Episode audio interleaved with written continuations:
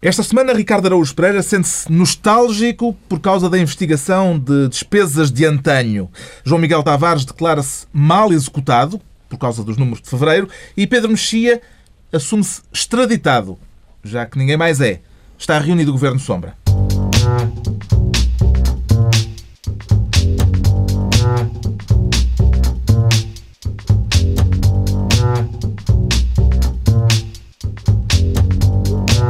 Viva, sejam bem-vindos, tanto os grevistas como os fura-greves. Daqui a pouco vamos falar da greve geral e das bastonadas do Chiado.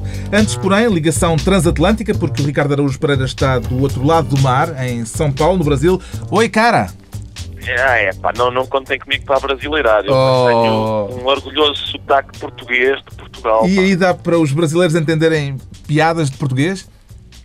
Eles, eles gostam de piadas de português. As piadas do Em que o português é protagonista. Sim, pois, com portugueses como protagonista. Piadas do, ditas por portugueses. Está por provar, não é? Vamos ver. Já digeriu os pudins que o Jô Soares obrigou a comer, Ricardo? Sim, sim. Isso, eu julgo que acho que ficou demonstrado, sem margem para dúvidas, que o, o pudim brasileiro não tem hipótese nenhumas contra nós. Foi um, foi um momento prestigiante para o país, não é? Foi. Eu, eu, Exatamente. Eu, eu, contem, comigo, contem comigo para prestigiar o país no, no estrangeiro. Eu estou Não, falou-se muito na, na, exportação dos pastéis de nata e ninguém disse sobre a exportação do, de engolir pudins, mas eu sou pioneiro. Engolir eu acho uma, uma, um fraco verbo. Eu proponho chamar de chupa-pudins durante todo o programa. Só em memória esse, esse grande momento. Posso chamar de chupa-pudins cada vez falar contigo? Aceito, foi, não, não é de todo a pior coisa que já me chamaram. Bom, vamos acho então. Até, acho até prestigiante. Vamos então à distribuição de pastas. Começamos com um ministro da alta velocidade, o João Miguel Tavares, para elogiar, suponho, uma decisão que foi tudo menos rápida. Bem, elogiar o, o dizes tu, queres que eu elogie o adiamento ad eterno do, do não, TGV? Adiar, o, sim, no caso, o fim do, desse processo. É, é assim, é uma... eu, nunca me manifestei nem a favor nem contra ah, o TGV porque aquilo é demasiada velocidade para mim. Temos eu, um agnóstico aqui. Sim, é, é tipo acordo ortográfico em alta velocidade. Eu, eu nunca tive opiniões muito firmes, porque teoricamente acho que faz todo o sentido nós estarmos ligados à Europa, mas depois existe o problema dos custos. Com a diferença é que não andas de comboio todos os dias. Não, mas é só para, para sabotar o teu paralelo. Não, mas ando de vez em quando. Mas, eh, mas de facto eu nunca tomei grande posição sobre isso. Agora, de facto, li foi o acórdão do Tribunal de Contas e aquilo uh, é de facto assustador. E, sobretudo, uh, é daquelas coisas que chega muito mal, porque eu, eu não sou muito dado a teorias conspirativas, hum? mas, de facto, quando, quando José Sócrates assinou este acordo em maio de 2010, já mais ou menos metade de Portugal dizia, oh, meus senhores, a crise está aí, não vai haver dinheiro para isto, não vai haver dinheiro para isto. Foi tema de uma campanha eleitoral, a certa Exatamente. Altura. E agora, de repente, vem o Tribunal de Contas dizer que o, o contrato com, com, o consórcio vencedor viola todas as normas, um enorme conjunto de normas previstas no, no Código dos Contratos Públicos e diz coisas extraordinárias, como uh, o, o, o consórcio vencedor passou uma segunda fase e a nota que teve na segunda fase, portanto, do projeto que apresentou, era inferior à primeira. Ou seja, ele, ele passou a primeira fase e depois, de, vez de melhorar a proposta, uh, piorou-a. E depois, já depois de assinado esse contrato, ainda foram aceitos outros tipos de alterações, uh, já depois de, do, de, da adjudicação. E, portanto, e além disso, aquele pequeno detalhe é que o Tribunal de Contas diz hum, e não está aprovado que o, que o Estado tivesse dinheiro para pagar a sua parte.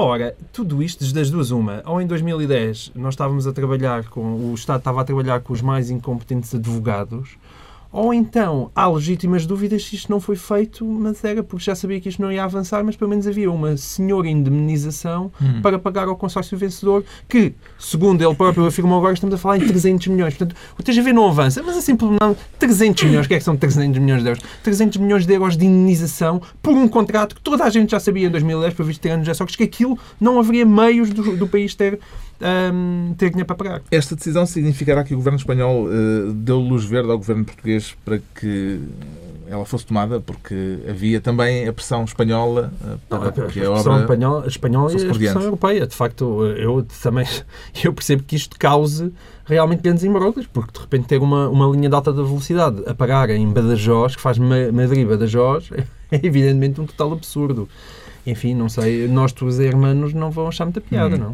Lamenta que tenhamos ficado sem TGV, Ricardo Araújo Pereira? Lamento, não, não lamento, porque ficam as recordações, Carlos.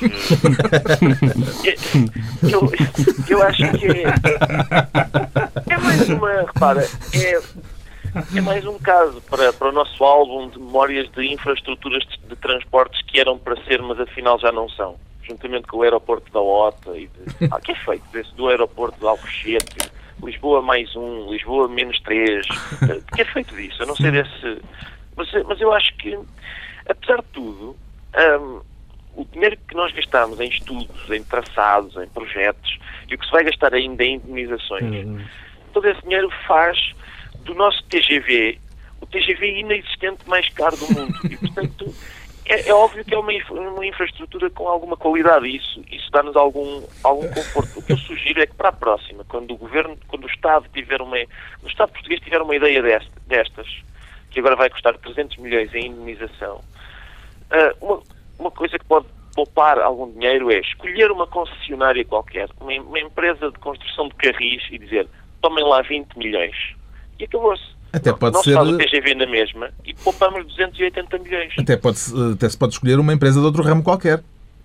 Sim. Uma vez que sim. não é para levar por diante a obra, eh, qualquer empresa servirá. A quem é que se deve atribuir responsabilidade por esta questão das indenizações, Pedro Mexia? É que neste, neste caso, como noutros casos, o mais preocupante, se calhar, ainda que, do que haver um Estado irresponsável é que depois há empresas privadas bastante previdentes e há, e há, e há sobretudo no caso das obras públicas, a partir do momento em que se começou a desenhar um plano de obras públicas que era tão ambicioso quanto inexecuível, dadas as disponibilidades financeiras do país e até o prazo de vida do governo, um, houve várias empresas e houve vários advogados, eu conheço pessoalmente alguns desses advogados, que começaram a que criaram gabinetes de crise só para blindar os contratos, para dizer, meus amigos, azar, agora isto, isto, isto que já, já está, já fizemos aqui tanto trabalho jurídico que mesmo quando se decidir politicamente e, e financeiramente que não há dinheiro e que não é a oportunidade certa para avançar, as indenizações. E, portanto, uh, são as duas. Uh, o, Estado não, não faz o que lhe compete, que é gastar de acordo com o que tem e com as necessidades reais. Mas os privados, sobretudo os empreiteiros e as empresas de construção, sabem muito bem o que estão a fazer. E, e há a longa história das PPPs, que né, e, também anda um bocadinho à volta disso. Exatamente, é? e portanto, quando, quando, a imprevidência pública e a, e a, e a manha privada juntas, uh, Sim, legítima, é, legítima. Mas a questão é, em 2010 vai-se assinar este contrato para pois, que, claro, sabendo que isto não podia avançar? Isso é que é o verdadeiro Sim, escândalo. Mas isso, é, mas isso é a história dos governos de Sócrates.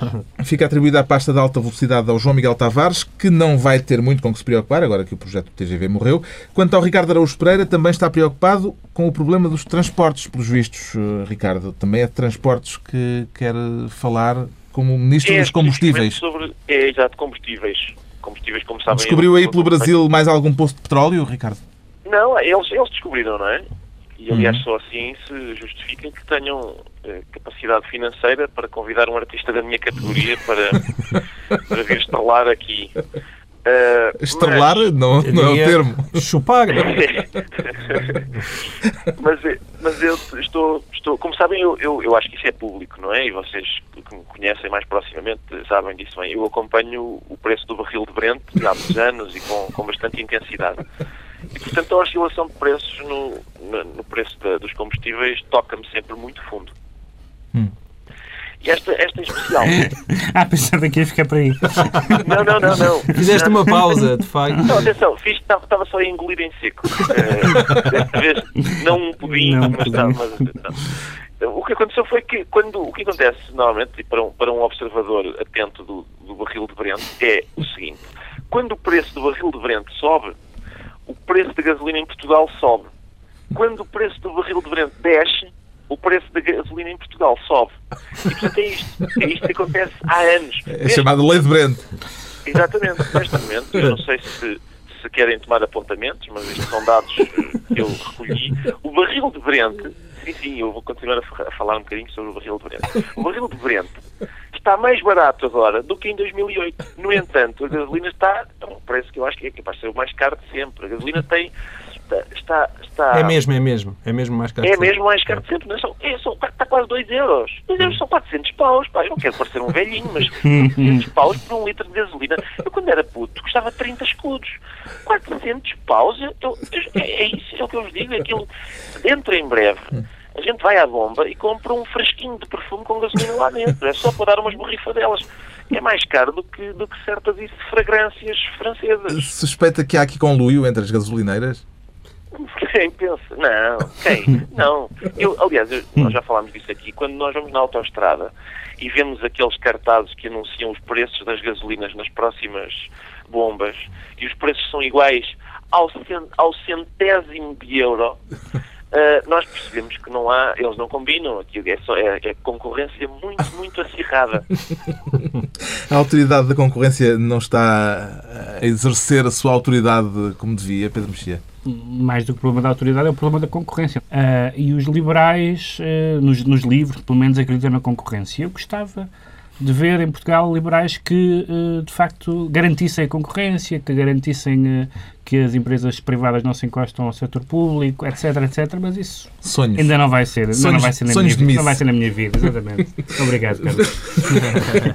Vendo a coisa agora por uma outra perspectiva, João Miguel Tavares não é sensível eh, aos ganhos a nível ambiental que podem resultar de termos preços tão altos? Eu não quero estar aqui a defender gasolineiras, por amor de Deus, mas existe uma explicação para aquilo, Queres, queres. existe uma explicação para aquilo que o Chupa Pudins estava a referir. Ora, o que, o que se passa é que, apesar do barril Brent estar mais barato, ele, ele é comercializado em dólares e faz com que, como, como a conversão de dólares para euros hoje em dia eh, está muito mais eh, baixa do que, do que acontecia há uns anos, é por isso que, que a gasolina acaba por chegar cá mais caro. Mas, mas isso... Estamos a atingir píncaros técnicos Estamos a atingir picos programa. altamente técnicos. Que- Mas Eh, atenção, cá, É só para os chupapudins não achar que fica aqui a, bater Não, mas os chupapudins têm de intervir. Os chupapudins têm de intervir porque há, há- há mais países da Europa que, que usam o euro e eu acho que hum, é raro o país que tem, se é que há algum que tem a gasolina tão cara como Sim, mas isso, é- isso tem a ver com os impostos. né? E não, Não só com os impostos. Eh, Portugal também tem o, dos preços mais altos da Europa, mesmo descontando Mesmo os descontando impostos. os impostos. Não, é como eu digo, eu não quero estar de todo, aliás, evidentemente, aquele conluio tão bem expresso em todas as autostradas de, de Portugal eh, parece-me Uhum. bastante claro. E, de facto, há- agora, a aposta das energias no- renováveis também me parece uma evidência. E, nesse aspecto, deve ser positivo e não, como também já tanta gente, cada vez que isto acontece, é um outro antiliberalismo do que referia ao Pedro Mexia, que de repente já está toda a gente a dizer o governo tem que intervir. Não, o governo tem que promover a concorrência, mas não tem que estar a intervir nos preços destas coisas. O Ricardo Araújo Pereira fica assim com a pasta dos combustíveis, que também afeta o preço das viagens transatlânticas, evidentemente. E é agora a vez do Pedro Mexia querer o cargo de Ministro das Partes Baixas. Não me diga que quer tutelar eh, o exercício da ginecologia ou coisas do género. Não, nunca, nunca me ocorreu tutelar essa, essa especialidade em, em concreto. Ou Então- lá tentaste, mas nunca foste capaz. Não, não, nu- nunca tentei. eh, O que é que faz então interessar-se Não, pelas partes baixas? Estranhamente, é mesmo que toda a gente tem nos genes, acho eu, não é? Não, mas tem a ver, neste caso, tem a ver com a, com a Igreja Anglicana, hum, que esta semana, ou a semana passada, o, o, o chefe da Igreja Anglicana, o arcebispo de Cantuária, demitiu-se eh, hum, e eh, isto significa que vai haver um acontecimento interessante que não aconteceu muitas vezes ao longo da história da, da- do cristianismo e da civilização ocidental, que é, vai haver uma, tudo indica que vai haver uma cisão na Igreja Anglicana, que não é só a Igreja, não é só a igreja inglesa, é a Igreja que está espalhada pelos, pelos vários eh, continentes. E, mais uma vez, tal como no nascimento da Igreja Anglicana, tal como nas polémicas constantes sobre a Igreja Católica, o que se discute são questões sexuais, sempre. Durante séculos a Igreja discutiu, as igrejas discutiram temas mais ou menos bizantinos e sofisticados, como a Santíssima Trindade. Hoje só se fala do látex. Enfim, ganha-se, perdeu-se a sofisticação que se ganhou em lubrificação. Mas, eh, mas o, arcebispo eh, que se demitiu eh, e que é, aliás, um homem, é um, enfim, é um intelectual de esquerda, é um homem da ala progressista, mas tentou fazer, tentou fazer um equilibrismo impossível que é o, o, o equilibrismo entre o Norte e o Sul, que também já existe na Igreja Católica e que é um- uma velha questão e que certamente angustiará algumas pessoas de esquerda, como o arcebispo e como, e como o nosso correspondente eh, no, no Brasil, que é o facto dos pobres e as pessoas dos países pobres terem bastante dificuldade com as questões de progressismo moral. E a partir do momento em que a Igreja Anglicana nomeou bispos gay, ah, ordenou, ahm, todas as igrejas africanas e asiáticas disseram não, nós não ficamos numa igreja que nomeia Uh, não, é, não é só já, já não são apenas sacerdotes, caso são bispos. Um, e, portanto, por um lado é muito curioso que se continue sempre a discutir questões que não são religiosas, de, de natureza, mas disciplinares, comportamentais. E, em segundo lugar, mais uma vez se vê esta divisão norte-sul em que para, para os países do norte, incluindo a Inglaterra, isso em geral não é um problema, para os países do sul uh, isso é um problema e vai haver uma cisão, como não havia no cristianismo há alguns séculos, o que, é, que é um fenómeno cultural até interessante. E o Ricardo Araújo Pereira, o que tem a dizer sobre esta relação entre a religião e as partes baixas?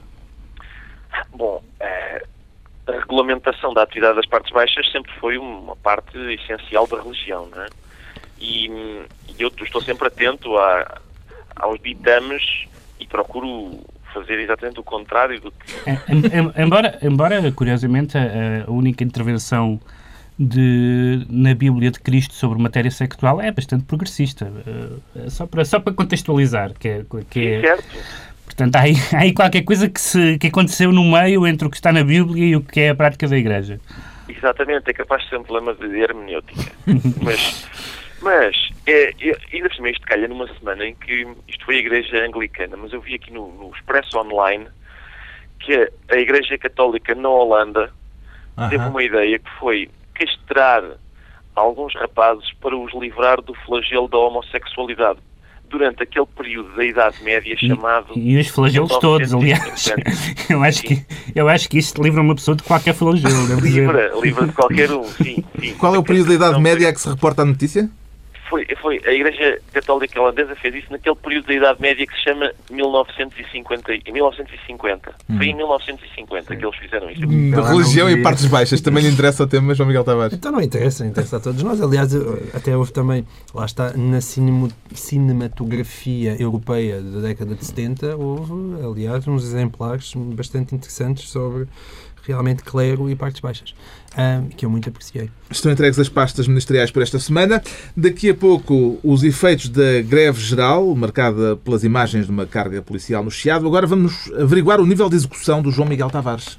Eu vou andando, obrigado, Carlos. Benzinho. Ainda bem que me perguntas. Mas sente-se mal executado porquê? Não, sinto-me mal executado. Há uma parte boa nisto. Isto tem a ver com a execução orçamental do mês de fevereiro, que saíram os números. Nós hoje é, é, é, é barril de Brent, consórcios de TGV, execução orçamental. Parecemos um programa sério. Eu peço hum. desculpas, já vai acabar muito rapidamente. Hum. Um, e, e, tem a ver. Há, há, um aspecto positivo nisto, que é existe uma transparência atualmente dos números, uh, que não existia até há pouco tempo, e portanto os economistas têm louvado uh, o, o governo por causa disso. A parte má disto é que agora temos notícias mais fiáveis mas elas continuam sem mais. Pronto. Um, e, e isso agrava o caso. Ou seja, basicamente a execução orçamental de fevereiro vem-nos dizer que a despesa cresceu 3,5% em relação ao, ao, fevereiro do ano passado e que as receitas fiscais caíram 5,3%. Isto eh, parece, desde logo, é um bom argumento ali para o chupa-pudins se poder divertir e dizer pois é, recessão só causa mais recessão.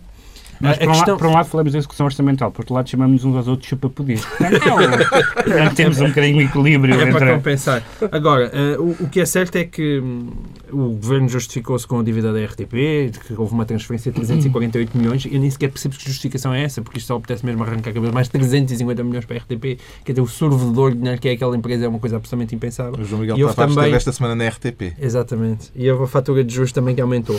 Agora... Uh... Juntamente com Clemente. Exato Pois foi. um, e, isto só quer dizer é um, uma coisa que parece cada vez mais óbvia, ou seja, realmente tem mais receitas extraordinárias, não existe maneira de cumprir o déficit. E isto causa, sobretudo, uma maior responsabilidade no governo, que é ou, ou, realmente os senhores começam a reformar o Estado e a ver alguma coisa que. e para as pessoas começarem a ver alguma coisa nas negociações com os PPPs, nas famosas rendas da EDP, ou de facto, daqui a um ano. Uh, não, acho que Pedro Portanto, estamos a viver pior para a situação melhorar, apenas... mas a situação está pior. É a situação está definitivamente pior, nesse aspecto está pior e, sobretudo, porque estamos todos à espera de. Oh, oh, e as reformas de Estado, quando é que elas aparecem? É, já começa a ser tarde. E o Pedro Mexia, que opiniões relevantes quer partilhar connosco sobre a execução orçamental de fevereiro? Eu, como sabem, tenho um pensamento consolidado sobre a execução, a execução orçamental. Aliás, telefonam-me telefona constantemente a perguntar sobre, coisas sobre isso. Eu queria só dizer, não tenho muito, muito a dizer sobre isso, a não ser duas coisas. Uh, já é muito. Uma é que. Uh, na verdade, a, a transparência que este, de que este governo tem dado provas é o mínimo que se pede ao governo neste momento. Uh, ou seja, acho que é uh, louvável, mas quer por, quer por contraposição ao governo anterior, quer pelas contas que nós temos que prestar. Mas já havia relatórios nos... da, claro, da, da, execução orçamental claro, no governo não, anterior. Claro, não, não, mas não com este nível. Mas, mas, aparentemente o nível de, de fiabilidade, digamos assim, é, é, é maior e eu acho que não pode deixar de ser. Em segundo lugar, eu acho que uh, concordo também com, com, com o que disse o João Miguel, que é eu, esta é a parte em que eu acho que o governo uh, uh, se porta bem, porque é o aluno aplicado e porque tem, porque tem apenas que, enfim, que não aldrabar as contas e que seguir uma receita que está mais ou menos aprovado. Mas o lado das reformas foi a dimensão, diria eu, enquanto eleitor, pela qual este governo foi eleito. Não foi apenas, não foi apenas para não ser aldrabão. O que, enfim, é, digamos já que é, um, é já não é mau no governo, mas, mas há um passo em frente e esse passo em frente é um passo ainda muito tímido e do, do qual vai haver, no, noutras áreas que não estas que estamos a falar, algumas provas de força. Eu já disse isto várias vezes, uhum. mas para a semana certamente vamos falar disso. As autarquias. As autarquias. E o Ricardo Araújo Pereira também exige reformas? Exijo. Eu exijo várias coisas. exijo, eu não tenho a certeza, isso é uma das coisas que eu exijo, é se calhar não devíamos tratar este problema só como diz o João Miguel Tavares, um problema de má execução orçamental. Porque, só por, só por uma razão, porque chamar-lhe má execução hum, parece-me o equivalente a irmos a um restaurante em que a comida é péssima e dizermos, é pá, isto está mal cozinhado. Não, se calhar os próprios alimentos são muito maus. Pode ser isso também. Pode ser que a comida seja má, não esteja só a ser mal feita, seja má. Parece que... Não és tu que a serves. É, parece que se confirma que... Meu Deus! Que houve aqui uma, uma contração de consumo e tal. Se calhar o nível dos impostos é... é está, os impostos estão a um nível que é, acaba por ser contraproducente. E por isso não sei se, se, se o problema é da execução ou das, de, ou das próprias medidas que estão a ser executadas. Hum. Pode ser que seja disso.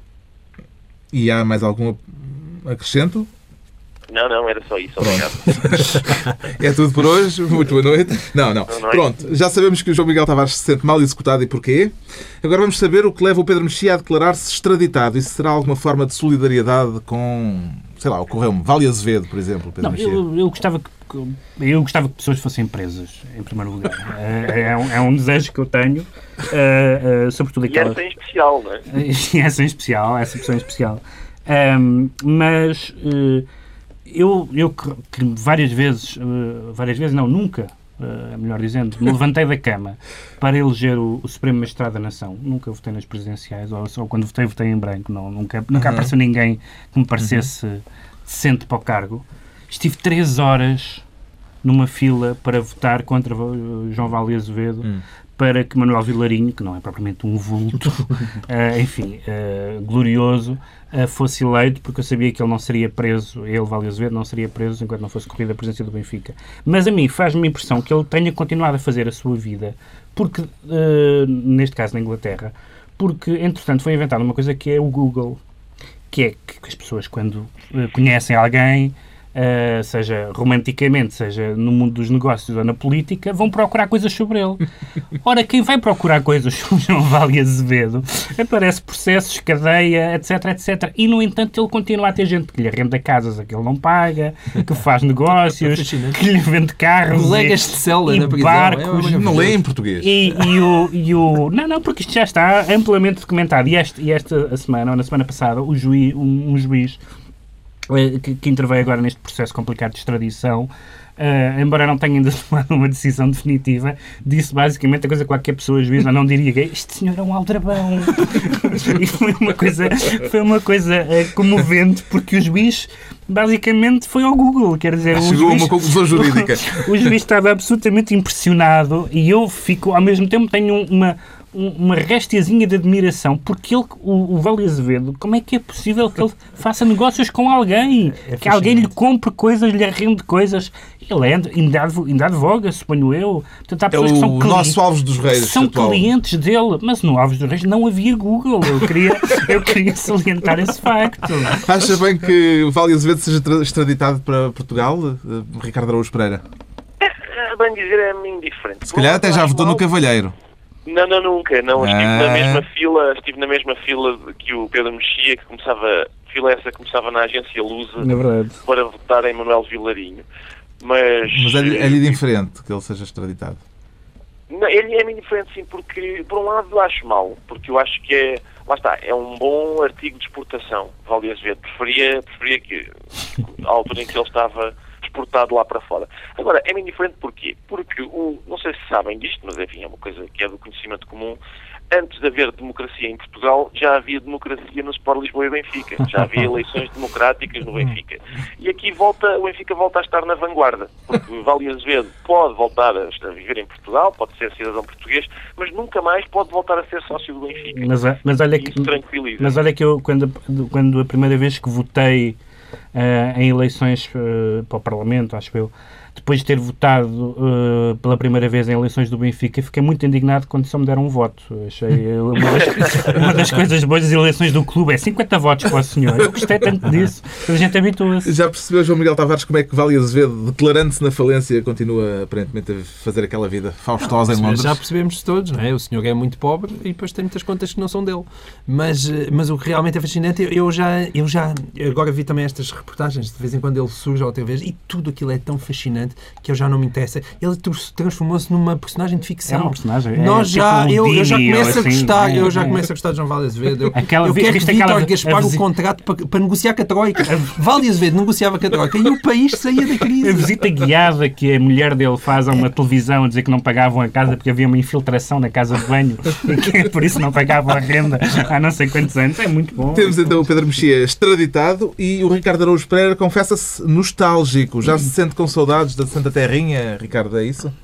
É lá, eu digo sim, por acaso devo dizer que tenho sempre saudades de Portugal, mas, mas neste, neste, Neste é caso, de uma onde é que lhe vem essa nostalgia? é, é uma Sentimento tão português. Porque, porque estão, vão ser agora investigadas, aparentemente, despesas do governo Sócrates. E como, Hum. é, um, como, é, um, como é o governo que já não está, isso faz-me faz Uhum. põe-me nostálgico. Porque, é- porque isto acontece muitas vezes. Há sempre um, um momento em que o país sente necessidade de moralizar as despesas do governo anterior. Uh, perde algum tempo com isso, pro- acaba por não dar em nada. O problema é que não é o país. Desculpa, Ricardo, o problema é que, o problema é que não é o país. Ah, mas há Que o- é não, não, é- não é isso, não é isso. É alguém, O que eu é te a quero- sociedade civil, Não, não, é- não, é- não, não, não é. É porque se, se fosse o país ou a sociedade civil eh, era mais legítimo do que ser uma associação de juízes, uma associação sindical de juízes. Isso é bastante, mais, é bastante mais problemático. Quer dizer que se isto for a tribunal vai ser um sarilho. São os Sim, juízes eu- que se queixam Não a só, julgarem. pode, só pode ser um juiz não sindicalizado. é Normalmente nestes casos é o que acontece. Nesse entretanto em que, em que isto vai a tribunal, o governo atual vai contraindo despesas que depois vai ser preciso moralizar no futuro. E portanto é isso, sucessivamente acontece isso. A minha proposta é que, é que a gente comece a moralizar as despesas do próximo governo já. Há, há várias vantagens nisto. Primeiro já se sabe mais ou menos quem é, porque eles vão alternando, não há grandes surpresas nisso. A segunda é que as despesas são quase sempre as mesmas. eh, e, portanto, eu sou a favor de uma moralização preventiva em vez de uma moralização punitiva das despesas eh, governamentais. Na semana passada discutimos aqui os perigos da criminalização das decisões políticas. Parece-lhe que este é um caso da mesma natureza, Pedro Mexia? Parece-me, porque mais uma vez há ali uma grande, há uma grande mistura de atos de má, de má gestão ou de má governação ou de mau uso dos dinheiros públicos e casos de que podem configurar crimes e portanto a ideia qualquer qualquer ideia que seja discutir crimes em eleições ou discutir decisões políticas em tribunais, à partida parece mal. E, sobretudo, não é muito prometedor que este caso nasça de uma reivindicação de uma associação sindical que está magoada com o governo anterior. Tudo isso me parece um pouco, pouco recomendável. Acredita que este processo possa vir a ter consequências, hum, João Miguel Tavares? Epá, você- eu isso aqui é que eu acho graça. Vocês diz- estão constantemente aqui a dizer que epá, tenho que ultrapassar José Sócrates, eh, tenho que deitar isso para trás das costas. e depois dá a ideia que é como meterem uma garrafa à, à frente de um alcoólico anónimo. Eu estou aqui a tentar me conter, não dizer mal de José Sócrates e tu- vocês perguntam-me essas coisas. Pronto. Ainda vamos falar mais disto, continuar. acho eu. Uh, Maria José Morgado vai investigar. Exato. Está seja, explicada, fazem bem! Isto era horrível para todas as pessoas, mas não para José Sócrates. está explicada a nostalgia de Ricardo Araújo Pereira a partir de São Paulo. Agora a greve geral e as bastonadas no Chiado. Como é que avalia a paralisação convocada pela CGTP, Pedro Mexia? Não foi provavelmente um sucesso. O próprio Arménio Carlos veio dizer que falou de dificuldades de mobilização, tentando uhum. encontrar algumas justificações, o medo, as dificuldades financeiras, etc. E depois aquela carga policial no Chiado acabou por roubar protagonismo. Mas a carga policial não tem nada a ver com a CGTP, não é? Eh, pois, mas tem, acabou por, naquele contexto, ser o, o momento que marcou sim, o dia da greve geral. Marcou, tá, sim, talvez tenha marcado do ponto de vista mediático, mas do ponto de vista político não é, não, não, não é o mais relevante. O mais relevante foi que parece que esta greve se, se destinou mais, tendo em conta o consenso que existe entre, entre, os três, entre os três maiores partidos, entre os dois partidos do governo e o PS, tendo em conta o memorando, uh, tendo em conta a posição da UGT, uh, eh, não parece que a oposição da CGTP tenha algum efeito e, portanto, a greve geral foi mais uma manifestação de princípio, de uma posição de princípio, do que, do que, uh, do que um efeito, do que, do, que, do que, uma atitude que venha a produzir algum efeito concreto. Uhum. Em segundo lugar, pareceu muito uma manifestação contra a UGT. Uh, curiosamente foi não, desse ponto de vista também não foi muito também não foi muito bem sucedida porque os números não não não são grande coisa e em terceiro lugar é uma prova de, de afirmação uh, do, do, próprio secretário-geral se calhar já não temos tempo a falar disso hoje mas voltaremos a falar sobre ele porque eu acho que é uma figura politicamente interessante. Comparando com a greve de novembro, esta parece-lhe mais ou menos eficaz, João Miguel Tavares? A mim parece menos eficaz porque uh, na de novembro eu tive que levar a minha filha comigo para o trabalho e neste caso ela ficou na escola porque a escola estava aberta, hum. portanto, logo por aí. É o costume aqui, é, um é, os, transportes, o lixo... É sempre a mesma coisa, isto não é uma greve geral, é uma greve de Estado hum. e basicamente é uma provazinha de vida que o Arménio Carlos tentou fazer. Mesmo aí um à distância, pareceu-lhe que Arménio Carlos conseguiu passar no primeiro teste, nesta prova de vida, como lhe chamou o João Miguel Tavares, uh, de Arménio Carlos, enquanto novo secretário-geral da CGTP, Ricardo Araújo Pereira? Sim, pareceu-me que sim, porque a greve... Eh, é mesmo só porque estás à distância, Ricardo? Ah, só, pode ser isso, mas, mas houve greve, o certo é que houve greve. Isso por um lado. Por outro, houve manifestações eh, já, em, que, em que a contestação, enfim, talvez tenha subido um pouco de tom, tanto é que a polícia teve de recorrer à força para conter os manifestantes mais indignados e violentos, como, por exemplo, uma fotojornalista Dois fotojornalistas, um da Lusa e uma da France Press. Eu vi a fotografia encantadora de uma fotojornalista a levar uma, uma bastonada. E depois no Porto... Tu, tu dizes encantadora porque tu próprio já tiveste alguma vontade.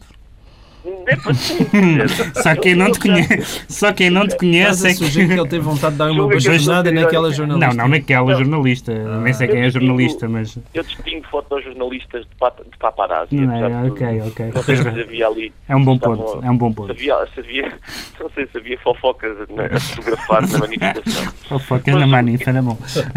E depois ainda houve outro, outro, outro caso, que foi no Porto um, ao, que, ao que dizem aqui os jornais online, Passos Coelho fugiu à, à, à, manifestação e ele que tinha sido mártir... Não fugiu propriamente. Não fugiu, não, só não ligou, não foi ter com não ela dar beijinhos. Não, não foi ter com ela, mas não, não se pode dizer que ele fugiu. Aqui, o Expresso Online usa a palavra fugir e, portanto, estou hum. só a fazer fé uhum. em Ricardo Costa. E, mas o Passos Coelho tinha sido, tinha sido mártir e herói uh, ao enfrentar assobios na Feira do Queijo Uh, desta vez uh, talvez não tenha sido tão afoito. Mas ele não pode pagar cada subiu, também tens de admitir, não é? Pronto, é chegada a altura dos decretos. Uh, o João Miguel Tavares decreta mais inquéritos giros no site da RTP, quer dizer que há precedentes. Sim, porque a RTP lançou um inquérito há pouco tempo, entretanto Nuno Santos já veio pedir desculpa, mas o inquérito é mesmo muito divertido, que é o seguinte.